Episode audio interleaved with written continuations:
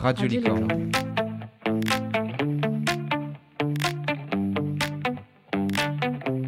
Lycée de Cornouailles. Radio Licorne. Le magazine Le Premier. Le Premier. Info, Info. culture, société, Sport. interview, Interview. Le premier Le Mag, le magazine des lycéens. Radio Licorne. Sur Radio Licorne. Sur Radio Licorne. Radio Licorne. auditrices et chers auditeurs pour cette première émission de la Radio Licorne en ce début de saison 2023-2024. Je suis votre nouvel animateur Jalil et j'animerai cette émission avec ma collègue Manon. Bonjour Manon. Bonjour Jalil. Qu'avons-nous au programme de cette première partie d'émission? Eh bien, tout d'abord, nous parlerons d'actualités brûlantes sélectionnées minutieusement par notre équipe.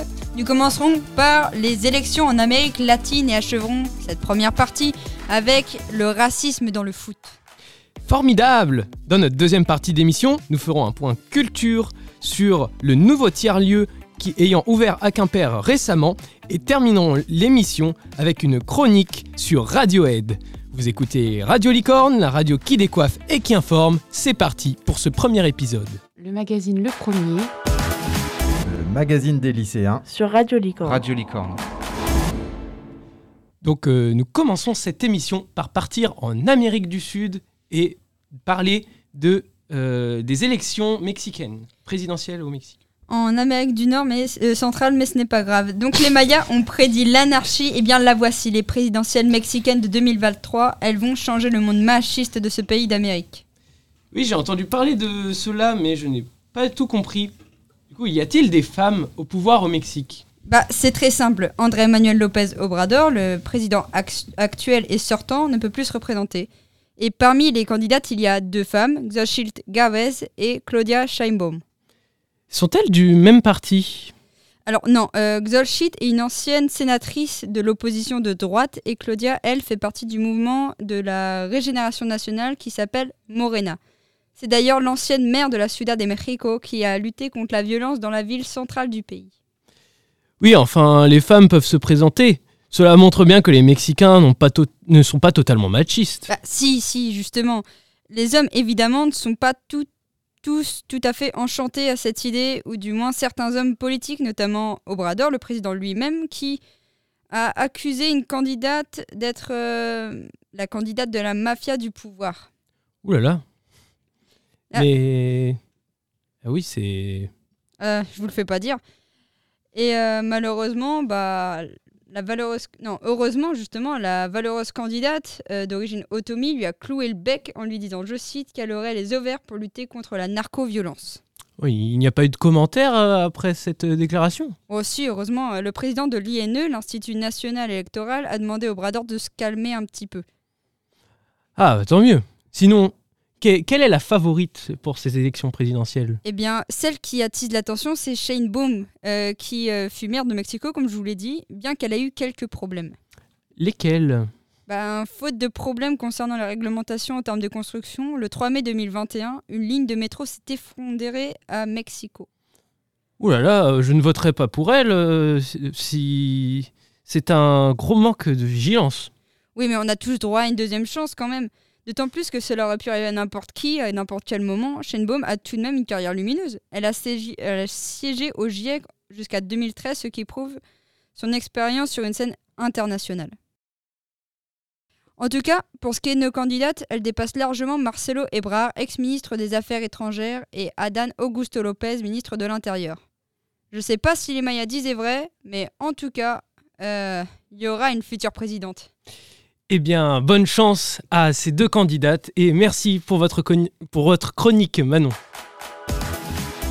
Radio Nous passons maintenant d'Amérique centrale à l'Amérique du Sud avec les présidentielles en Argentine avec notre chroniqueur Eloane. Bonjour Eloane. Bonjour. Du 22 octobre au 19 novembre se tenaient les élections présidentielles en Argentine, élections durant lesquelles on a pu voir apparaître un candidat atypique qui a suscité de nombreuses polémiques, Javier Milei. Cet ancien économiste de 53 ans s'est lancé en politique en 2020. Il se décrit lui-même comme un populiste anarcho-capitaliste et libertarien, et il se démarque dès lors par sa, personnalité excentrique et son programme radical. le candidat populiste a par ailleurs un goût de la mise en scène. On peut notamment le voir déambuler dans les rues avec une tronçonneuse pour symboliser les coupes budgétaires ou encore effacer tous les ministères sur un tableau blanc. Si cela peut paraître drôle au premier abord, cela l'est moins quand on, se plonge, dans son programme. Interdiction de l'avortement, suppression de la monnaie nationale argentine, le peso, pour la remplacer par le dollar, ou encore suppression de la Banque centrale d'Argentine.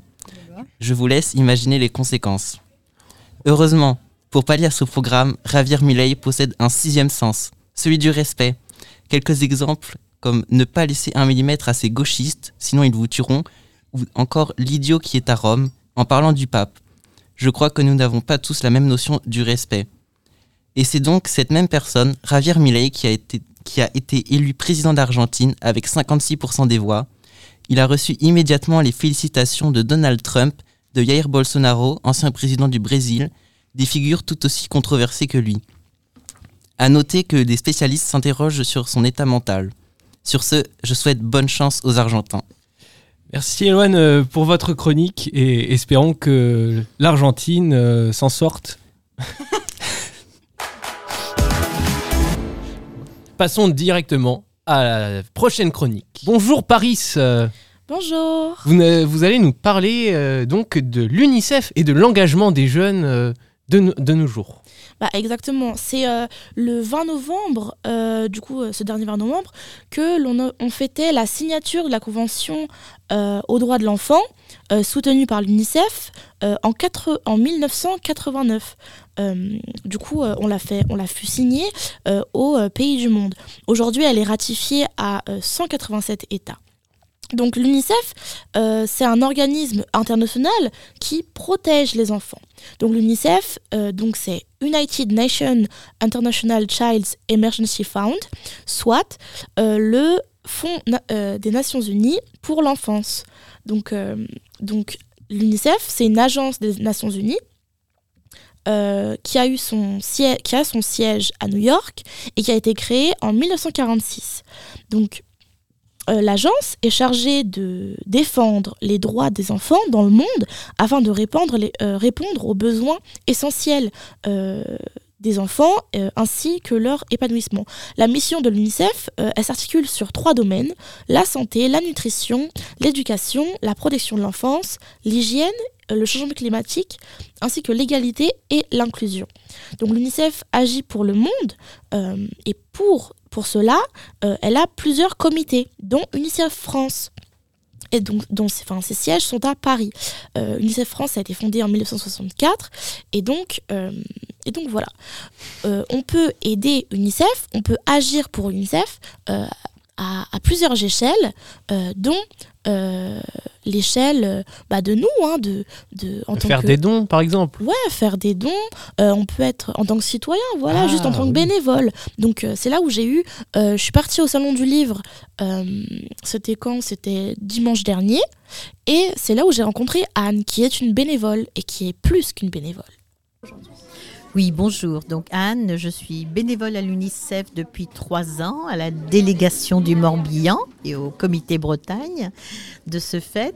Et nous sommes un salon jeunesse du livre à Lorient. Euh, donc nous avons un stand et nous avons des livres que nous pouvons lire aussi aux enfants aujourd'hui.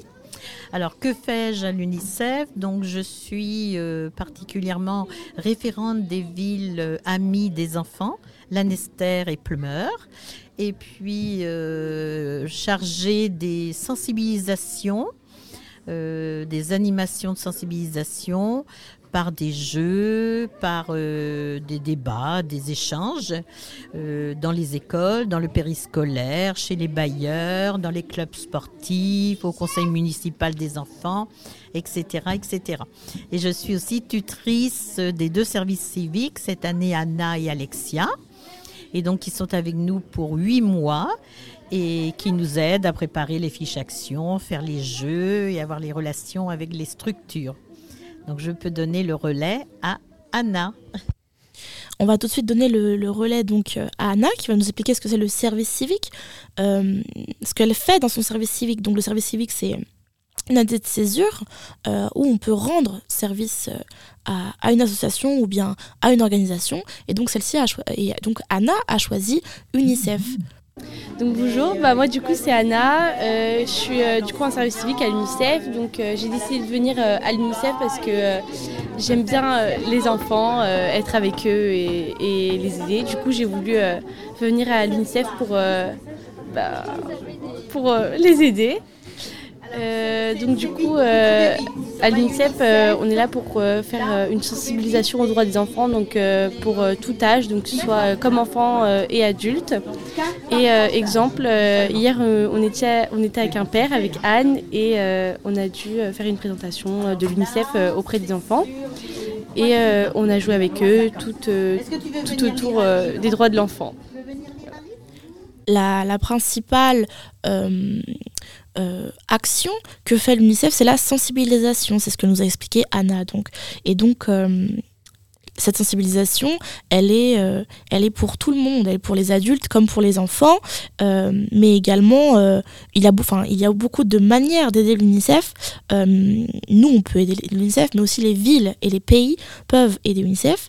Donc, c'est là où, où Anne va nous expliquer ce que c'est une, une ville amie des enfants. Alors, près de 300 villes en France sont villes amies des enfants. Ils répondent à un cahier des charges assez lourd.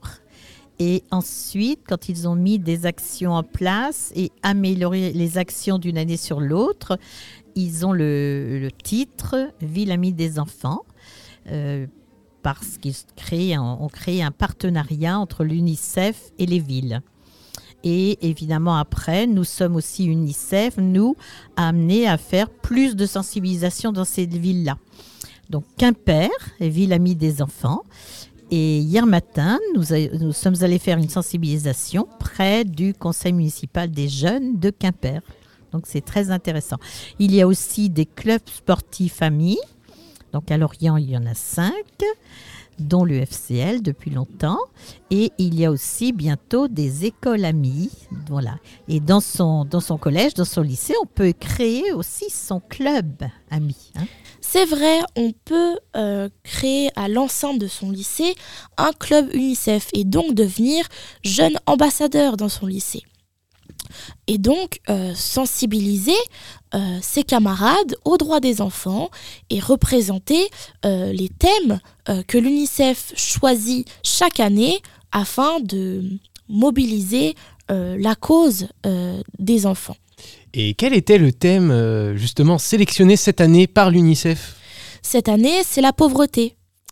Ah, D'accord. Et l'année dernière, c'était la, la santé mentale. Donc c'est très intéressant. Oui, Euh, Très sérieux aussi. Voilà, voilà. Et toi, Paris, est-ce que tu t'es déjà engagée chez l'UNICEF? Bah, moi, je, je suis engagée, je suis jeune JA euh, depuis là maintenant euh, un an et demi. Euh, je trouve ça très important, euh, l'engagement euh, chez les jeunes. Et moi, euh, bah, ça m'a énormément apporté. Du coup, j'ai fait un club euh, UNICEF euh, dans mon lycée. Et euh, bah, voilà, ça m'a énormément apporté euh, pour euh, Parcoursup euh, également, parce que du coup, j'ai pu montrer que qui j'étais avec du coup les, les associations pour lesquelles je m'engageais. Et, et aussi, j'ai pu trouver ma place dans quelque chose qui me plaisait. Donc, il y a plusieurs associations et moi, je, je, donne à tout le monde l'opportunité. Enfin, je, je donne. Tu encourages tout voilà. le monde. J'encourage tout le monde à s'engager euh, sur quelque chose qu'il aime. Et, euh, et donc voilà, Euh, enfin, je reviens sur l'UNICEF, mais l'UNICEF, on peut euh, pas forcément, on peut juste donner, on peut faire des dons, on peut faire, on peut devenir JA. Comment devenir JA bah, Vous allez sur le site de l'UNICEF, unicef.com. On le mettra en, dans le lien, en lien sur le site de cette émission. Merci Paris euh, pour cette chronique sur l'UNICEF. Et n'hésitez pas, vous aussi, chères auditrices et chers auditeurs, à vous inscrire à un club UNICEF ou à faire des dons. Le premier, le MAG. Sur Radio Licorne. Merci beaucoup Paris. Et maintenant, parlons un petit peu d'éco-anxiété. Et oui, d'ailleurs, à ce propos, au début novembre, il y a eu la tempête Ciaran qui a bah, chamboulé euh, toute la partie ouest de la France et euh, s'est retrouvé listé parmi euh, les tempêtes les plus extrêmes euh, en- survenues en France lors de ces dernières années. Notre chroniqueuse Gwenola a voulu approfondir cette question d'éco-anxiété. Alors que les conséquences du réchauffement climatique ne cessent de se multiplier, vous l'avez vu il y a quelques semaines avec la tempête Karan, vous vous sentez peut-être inquiet, voire anxieux, par tous ces désastres qui s'opèrent autour de nous. Ce sentiment de stress et d'angoisse a un nom, l'éco-anxiété. Mais vous n'êtes pas seul. Selon un sondage réalisé par IFOP, 67% des Français déclarent ressentir de la peur face à l'avenir. En septembre 2021, une vaste étude parue dans la revue The Lancet Planetary Health révélait que 45% des jeunes sondés étaient affectés par l'éco-anxiété dans leur vie quotidienne. Vous avez vu le film Don't Look Up? Avec cet astéroïde qui fonce droit sur la planète Terre pour la détruire, pendant que presque tout le monde ferme les yeux alors qu'il peut encore être détourné? Attention spoilers, à la fin du film, l'astéroïde s'écrase sur la Terre et la détruit, ainsi que toute l'espèce humaine qui va avec. Vous l'aurez compris, cette image satirique dénonce ce qui est en train de se passer en ce moment avec le réchauffement climatique.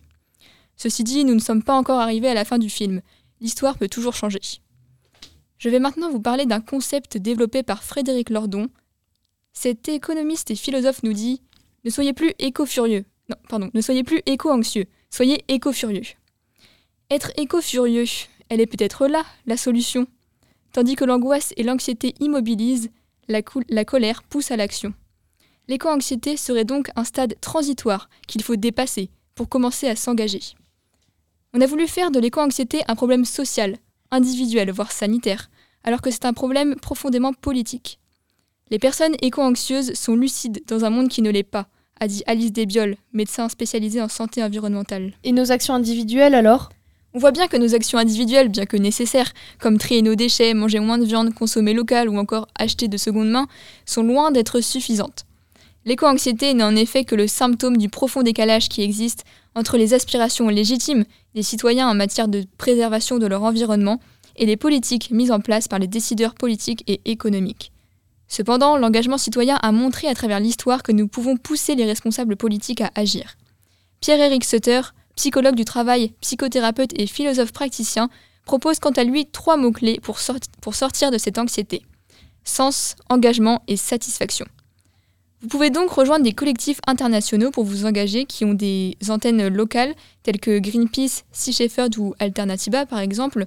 Mais en Bretagne, évidemment, nous avons aussi de nombreuses associations comme Bretagne Vivante, Eau et Rivière de Bretagne ou le Low Tech Lab à Concarneau. Et bien sûr, à Quimper, vous pouvez par exemple retrouver le groupe Les Mésanges Vertes, un groupe de jeunes qui organise des actions à l'échelle locale. Et n'oubliez pas que c'est vous, c'est votre engagement qui fera changer les choses. Merci Gwenola.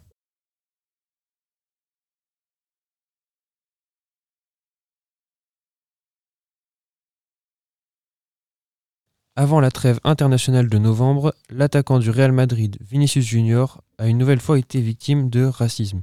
Ce n'est pas la première fois en 2023. Un événement similaire eut lieu notamment en mars, où ce dernier avait même déclaré Le championnat appartient au racisme.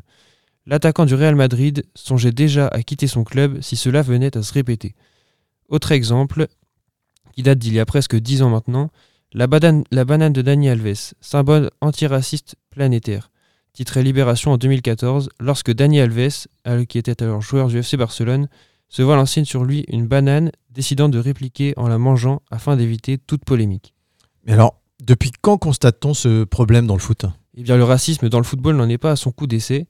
Insultes, cris de singe, lancers de projectiles, de nombreux et malheureux exemples qui touchent les footballeurs, jeunes ou amateurs, ou professionnels. Cependant, cela s'est accéléré ces dernières années. Mario Balotelli, par exemple, fait partie de ces joueurs qui ont été victimes à de nombreuses reprises de ce fléau, en Italie en ce qui le concerne. Par exemple, lors d'un match en Serie A, donc qui est le championnat italien, à Rome, opposant la Lazio à, Bre- à Brescia, oui, en 2020, l'attaquant italien a été victime de, de cris racistes des supporters adverses. Ce n'était pas la première fois que Balotelli était victime de cris racistes cette saison-là, puisque cela s'était déjà produit à Vérone en début de saison. Et ce n'est qu'un des nombreux exemples de racisme de l'autre côté des Alpes, ce qui donne aux supporters italiens une image raciste au détriment des supporters qui ne cautionnent pas ces bien tristes actions. En Espagne également, de nombreux incidents ont de plus en plus souvent lieu, notamment envers Vinicius Junior, en effet l'ailier du Real Madrid a un jeu pouvant être qualifié de provocateur de par ses dribbles. Cependant, cela ne justifie bien sûr en aucun cas les nombreuses vagues d'insultes et de chants racistes qu'il peut subir. Osasuna, Gérone, Atlético de Madrid, Valladolid, Barça. L'exercice 2022-2023 a été le théâtre de beaucoup trop nombreux actes de racisme à l'égard de l'ailier brésilien. En septembre, l'entraîneur de Majorque appelait, même ses joueurs à muscler leur jeu face à Vinicius. Frappe-le, frappe-le, avait-il scandé depuis son banc. S'en sont suivis des avertissements de la part de ses adversaires. Le capitaine de l'Atlético Coque l'invitait même à ne pas danser en cas de but. De son côté, Pedro Bravo, le président de l'association des agents espagnols, invitait Vinicius à arrêter de faire le singe. Alors tu le dis, Gwendal, ces actes se multiplient et le Mm. manque de solutions fortes appliquées par les instances du football agace. Oui, et cela ne va pas sans conséquence, car après ce genre d'événement, des messages de soutien aux joueurs concernés apparaissaient généralement euh, peu après sur les réseaux sociaux, notamment Instagram ou Twitter. À titre d'exemple, l'attaquant du Real Madrid, Vinicius Junior, toujours, a reçu de très nombreux messages de soutien après les événements de Valence où des insultes racistes avaient eu lieu début 2023. Outre Neymar, Kylian Mbappé a assuré aux Brésiliens qu'il n'était pas seul face aux insultes. Une fois de plus, un épisode de racisme dans la Liga, une fois de plus avec Vinicius. Jusqu'à quand? On peut se demander donc, tant qu'il y aura, tant qu'il y aura de l'impunité et de la connivence, il y aura du racisme. Il est inacceptable que les arbitres, la fédération et les autorités restent également sans action et que les supporters applaudissent une telle absurdité. Cela suffit, Vini, compte sur moi dans ton combat, dans notre combat, a de son côté écrit Ronaldo, l'ancien attaquant du Real Madrid et du Brésil, sur Instagram. Mais alors, euh, quelles sont les actions euh, posées par les instances du foot? Eh bien, bien que les amendes soient mises en place. Et les en- sanctions, pardon. Mm. Bien que les amendes soient mises en place envers les clubs ou des matchs à huis clos adoptés, cela est bien trop léger pour stopper définitivement ce fléau et on le voit quasiment tous les week-ends. Les nombreuses caméras dans les stades peuvent permettre de retrouver la personne qui, dans ce cas-là, se voit appliquer les mesures judiciaires les plus appropriées. Par exemple, les quatre personnes accusées d'avoir pendu fin janvier un mannequin à l'effigie de l'attaquant brésilien Vinicius à un pont de la capitale espagnole avant un derby contre l'Atlético écope de 60 000 euros d'amende et de deux ans d'interdiction de stade, a annoncé dans un communiqué la commission espagnole permanente de la Commission d'État contre la violence, le racisme, la xénophobie et l'intolérance dans le sport, qui dépend du ministère des, es- des Sports espagnol. Arrêtés il y a deux semaines avant d'être remis en liberté, ces membres d'un groupe ultra d'ultra sont poursuivis par la justice pour délit de haine, catégorie pénale incluant les délits racistes en Espagne. Alors, à ton avis, Gwendal, euh, est-ce qu'on réussira un jour à éliminer le racisme dans le foot? Eh bien, le racisme est un crime, un crime qui gangrène le sport et le football européen en particulier, et des mesures fermes doivent être appliquées selon moi afin d'y remédier au plus vite. Quitte à stopper, même s'il le faut, les compétitions pendant un certain moment, car bien sûr, le respect de tous passe avant tout divertissement. Radio Licorne. Pour ouvrir cette deuxième partie, pas flou du tout, place au flux avec Lise et Janice. Bonjour à tous, moi c'est Lise et je suis avec Janice. Donc bonjour Janice. Bonjour Lise. Donc savez-vous ce qu'est un flux? Vous penserez peut-être à un flux migratoire, un flux menstruel ou encore un flux d'informations. Eh bien aujourd'hui je vais plutôt vous parler d'un tiers-lieu. Mais du coup, qu'est-ce qu'un tiers-lieu? Eh bien c'est un espace qui est ouvert pour tous. L'idée est de réunir différentes activités en un même lieu. On peut y travailler, apprendre de nouvelles choses ou tout simplement rencontrer d'autres personnes. Bref, c'est un endroit qui est continuellement en mouvement, comme un flux. En octobre 2023, à Quimper, sur les ruines d'une mythique boîte de nuit, la Pépi, un tiers-lieu vient d'ouvrir et il se nomme Flux. C'est un tiers-lieu qui a été rénové grâce à des chantiers participatifs, c'est-à-dire des bénévoles qui viennent apprendre des techniques de rénovation tout en étant solidaires de l'association. On peut y adhérer librement à partir de 16 ans. On y trouve une salle de formation, des espaces de travail si par exemple on veut travailler en collectif, des ateliers de bricolage. On y trouve aussi des associations, notamment féministes et LGBTQ, ainsi qu'une association appelée Gwenili qui organise des rencontres interculturelles pour les jeunes de 16 à 25 ans. Enfin, dans ce tiers-lieu, il y a un café associatif, Superflu, qui ne vend pas d'alcool sauf le vendredi soir de 18h à 21h.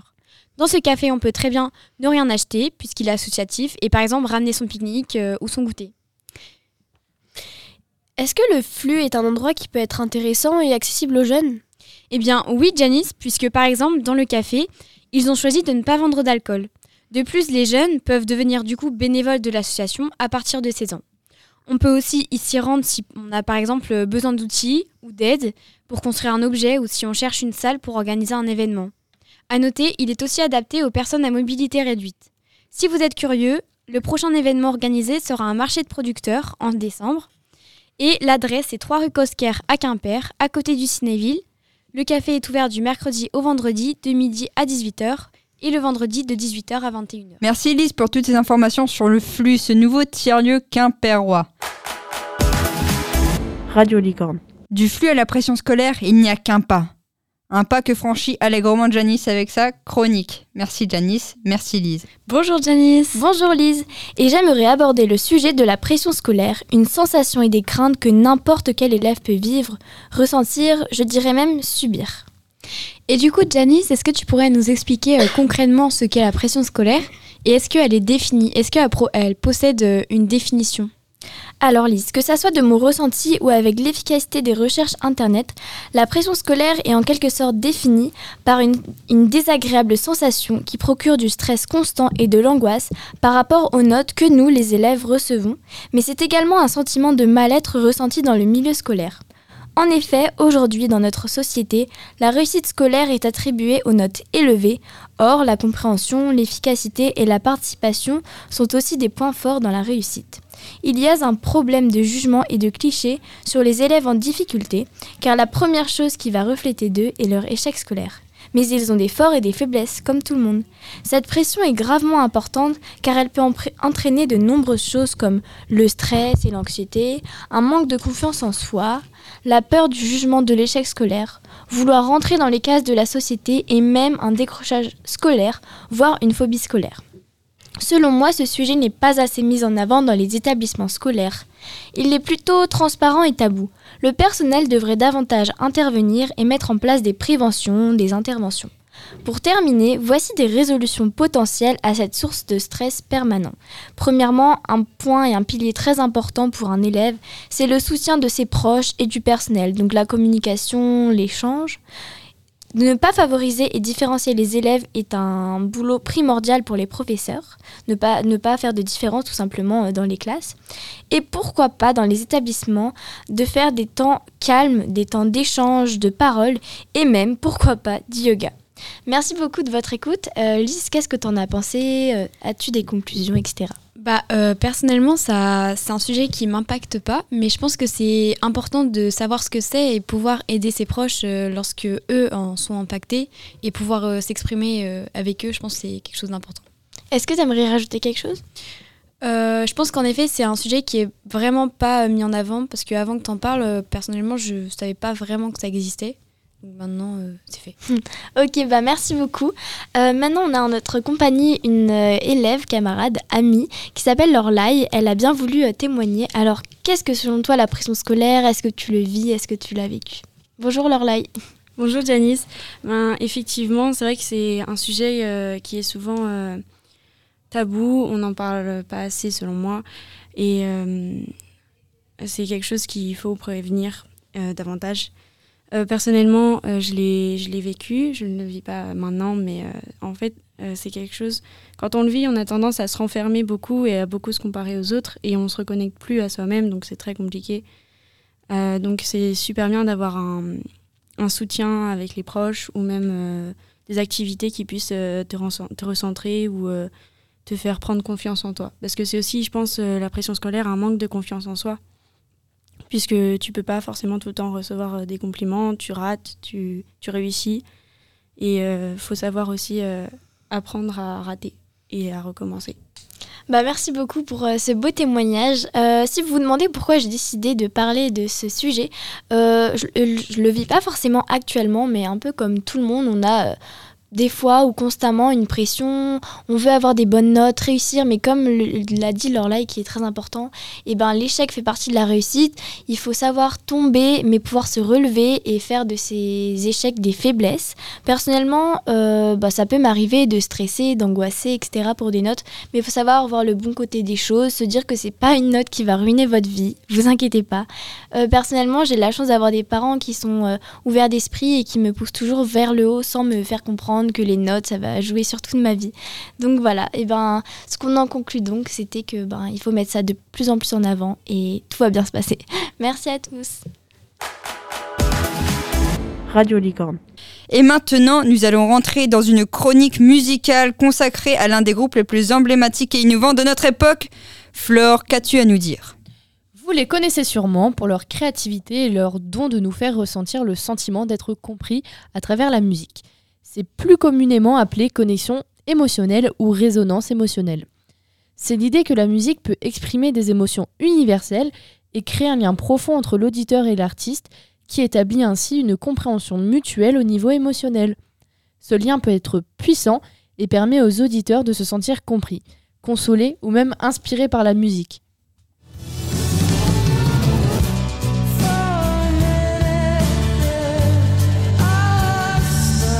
Vous l'aurez deviné, il s'agit bel et bien du groupe incontournable Radiohead. Formé en 1985 à Abington, en Angleterre, ce groupe euh, a transcendé les genres musicaux tout en laissant une empreinte indélébile sur l'industrie musicale. Radiohead se distingue par son originalité sonore et sa créativité débridée. Des débuts empreints de rock alternative à des explorations plus expérimentales. Leur évolution musicale est une aventure sonore captivante. Des albums tels que OK Computer et Kid sont des chefs-d'œuvre d'innovation défiant les attentes et repoussant les frontières de la musique populaire. Au-delà de leur son unique, Radiohead est connu pour les messages poignants et socialement critiques qui transparaissent dans leurs paroles. Des thèmes tels que la technologie aliénante, la politique ou bien la condition humaine sont habilement tissés dans leurs chansons. Paranoid Android et No Surprises ne sont que quelques exemples de leur capacité à capturer les complexités de la vie contemporaine. Ce qui rend Radiohead véritablement exceptionnel, c'est leur capacité à rester indémodable.